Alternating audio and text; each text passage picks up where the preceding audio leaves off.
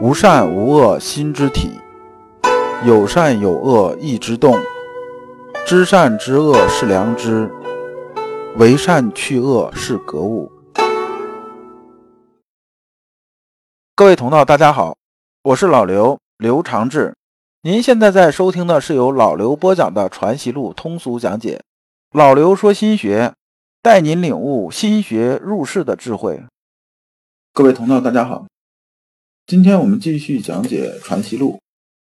今天的题目是《儿童教育总纲》这一部分内容呢，主要是阳明先生啊离开龙场这个地方，因为他在当地还是做了很多实事儿，比如说办社学这个事情。社学呢，其实就是像咱们现在办这个蒙学教育，就是办小学这个意思。先生走啊，也不是特别放心，因为我现在能感受到先生当时啊心里头这种想法。我以前也接触过很多啊出来讲课的这些，有些人呢出来讲课，他觉得什么是成就感呢？成就感就是万众瞩目吧，就是讲完了之后啊，下边的很多人，然后用那种啊仰视的目光。看着，他就觉着什么呢？聚光灯中间啊，这就是我的成就了。但是呢，为儒者啊，像老刘这种情况呢，反而啊是想的是不一样。不一样在哪儿呢？我们出来讲课的时候啊，会很多人都听得见，你讲的一句话很可能会影响别人一辈子，所以啊，不得不慎，这个责任是非常大的。而先生在龙场当地啊办这种社学，就是儿童教育嘛，他当然心里头也有这种责任，因为对小孩来说，怎么去引导会影响他一生，所以啊，临走的时候又谆谆教诲。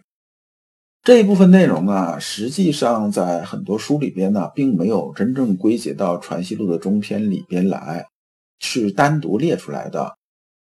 但是啊，这个明隆庆六年初刻版里边呢，把它划进来了，所以老刘啊就把它讲到中篇里边来了。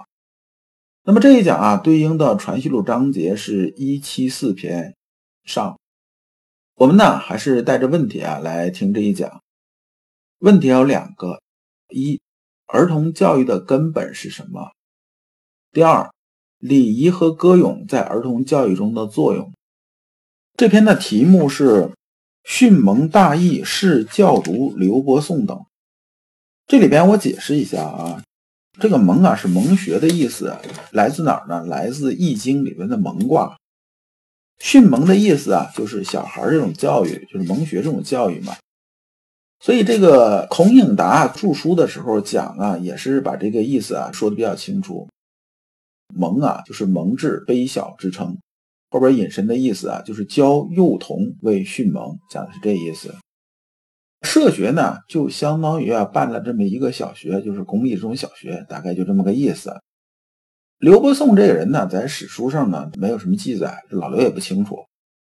我想呢，他就是这个教师，或者是啊这个社学的，就相当于啊很小这小学啊，他相当于是个牵头的、管事儿的，大概这么意思啊，把它写出来。你看，现在我们小学教育基本不太讲礼仪啊、礼节、礼貌什么这些东西，讲的并不多，经常是只是啊说一说，操作的时候重视程度都不是特别高。而歌咏这个事情呢，就是唱歌啊、朗诵啊这些事情呢，在教育里边，大家似乎觉得这东西也不是很当回事儿。那么古代教育啊，就比较重视这些东西。那为什么重视这东西呢？我们下面看《传习录》原文。古之教者，教以人伦；后世既咏词章之习起，而先王之教亡。今教童子，唯当以孝悌忠信礼义廉耻为专务。这段呢，其实是总纲。先生说呀，说我们古代教育的时候啊，就是指圣人之教啊，主要是教啊人呐人伦里边的事情，其实就是啊接人待物。就是教我们在这个社会体系里边如何定位，比如说啊，你跟家里边人怎么相处？因为我们所有人呢都要清楚这么一个道理：我们人呢是不断的在扮演各种社会角色，并且要在社会角色里边呢不断的切换。比如说你在单位里边，你在上班的时候呢，那你对你的老大来讲，那你就是下属，你要以下属的这种啊本分来对他。那么你手下还有人，你见着你手下的人的时候啊，你就是领导。比如说你要做担当啊，做决策这些事情你要做。你回家的时候啊，你面对啊你的爱人的时候呢，那么你们是夫妻，那你该怎么做？你对老人又该怎么做？对孩子又该怎么做？这个始终啊，我们是不断的这种切换的。凡是事事练达者呀，都是能把这切换呢做得非常好的。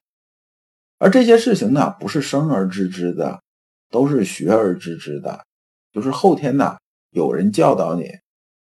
这老刘啊，之前听过这么一笑话，说啊，以前的时候吧，说家里的兄弟姐妹多嘛，亲戚怎么个叫法呢？基本上就比较多，小孩从小时候就开始学。比如说，你父亲的姐姐叫什么呢？这叫姑姑，是不是？那问题是你父亲的姐姐的姐姐的什么什么什么什么什么？这个该怎么叫？这一长串啊，这个就比较考脑子了。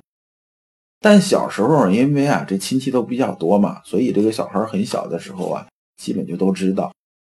等到后来全是独生子女之后呢，就是突然你到一家去啊，然后这家里边呢，他家里的这个父辈啊，或者是祖辈啊，兄弟姐妹比较多，你就发现呢，你不知道该叫什么了。那怎么办呢？那你似乎就得问度娘了。这就是啊，咱们现在教育的很大一个弊端。所以啊，古代教学的时候，就圣人之教呢，是教以人伦，以人伦为主，就是五伦关系为主。但是呢，等到明朝的时候啊，这个教学呢，就在搞什么呢？就记咏词章啊，就是背书啊，就搞这些东西。所以从这个角度来说呢，老刘对这个读经班呢这个事情来说的话呢，并不是特别赞同。如果呢有明白人呢做引导的时候啊，学这个倒没什么大问题。但是如果没有明白人引导的时候啊，仅仅是读死记硬背，其实啊，老刘不觉着真的有多大帮助。先生啊，这句啊，接着说，我们现在教学应该以什么为主呢？不是以记咏词章为主，不是说你来了之后能把这经背下来，能把课文背下来，那你就算牛，不是这样子的。我们呢要教孩子啊，把五伦关系处理好，同时做人呢要知道孝悌忠信礼义廉耻，特别是礼义廉耻，这是啊我们建立三观最根本的东西。一个人呢如果没有廉耻，这个在世界上是很可怕的。那么下边先生接着啊就开始讲落地的东西了，其栽培涵养之方。怎么干呢？怎么教育呢？这你不能光讲天上飞的，就说要以歌诗发其志意，习礼以肃其威仪，讽之读书以开其知觉。这个讽啊，是指啊含蓄的暗示或劝告的这么个意思。完，现代人呢，就是说他是指当时明代的人，但是咱们现在这教育也有这个问题。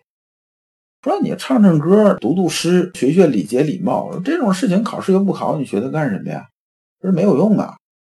实际上啊，这个对我们的入世人情世变是非常重要的。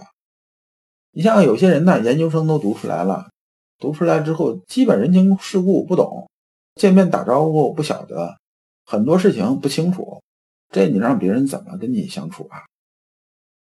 魏先生这一段，就把歌诗习礼啊这些啊就拔到一定高度了，说啊这些东西啊，它不是啊墨俗庸鄙之见，而是啊古人立教之意也。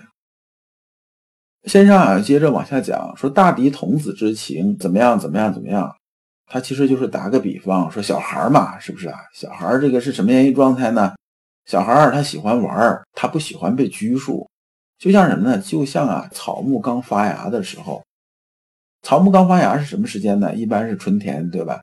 春天刚发芽，他喜欢什么呢？喜欢有阳光、有雨露、风和日丽的，是不是？然后呢，通畅的这种往开长。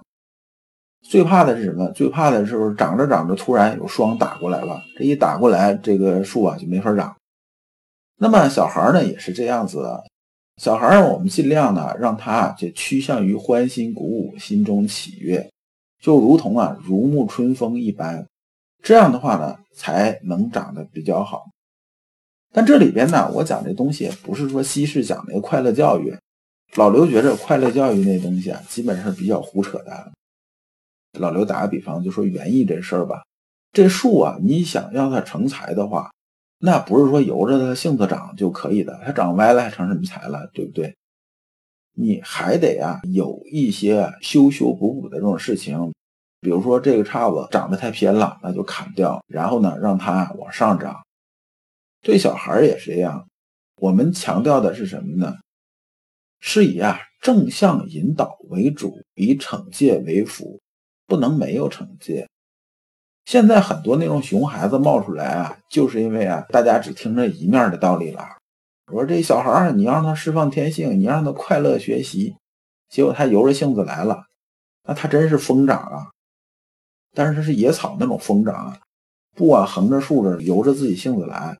这是不行的，这长啊就不是成材了，成了个劈柴了。所以先生啊，接着说啊，那我们呢歌诗习礼读书啊是怎么样一个操作呢？它意义是什么呢？说歌诗啊，就是唱歌和咏诗啊这种事情啊，不光啊是能发出它的这种志意啊，这个诗啊是什么呢？这个诗我们叫什么叫思无邪。就是思想里边呢，它都是那种自然通透的东西，拐弯抹角的时候啊，你是做不出来好诗的。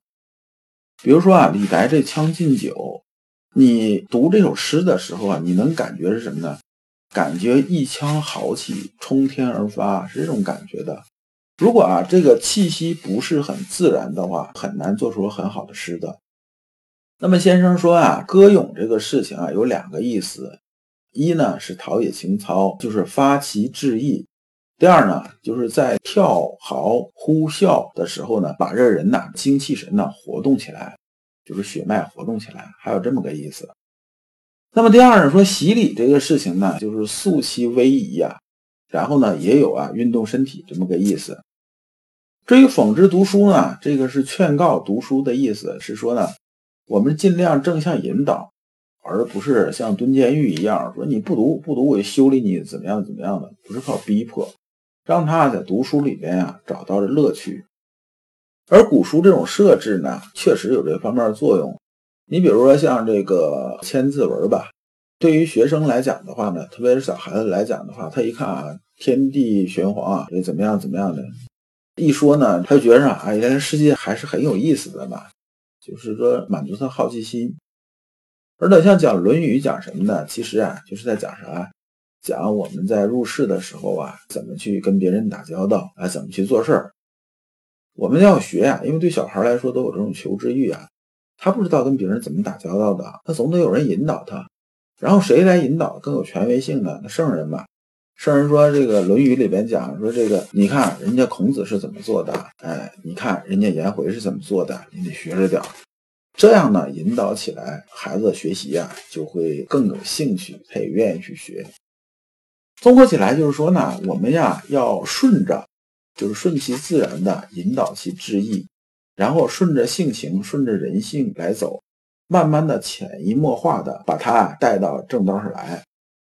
这也就是啊，先王立教啊的根本。这部分呢，老刘总结一下啊。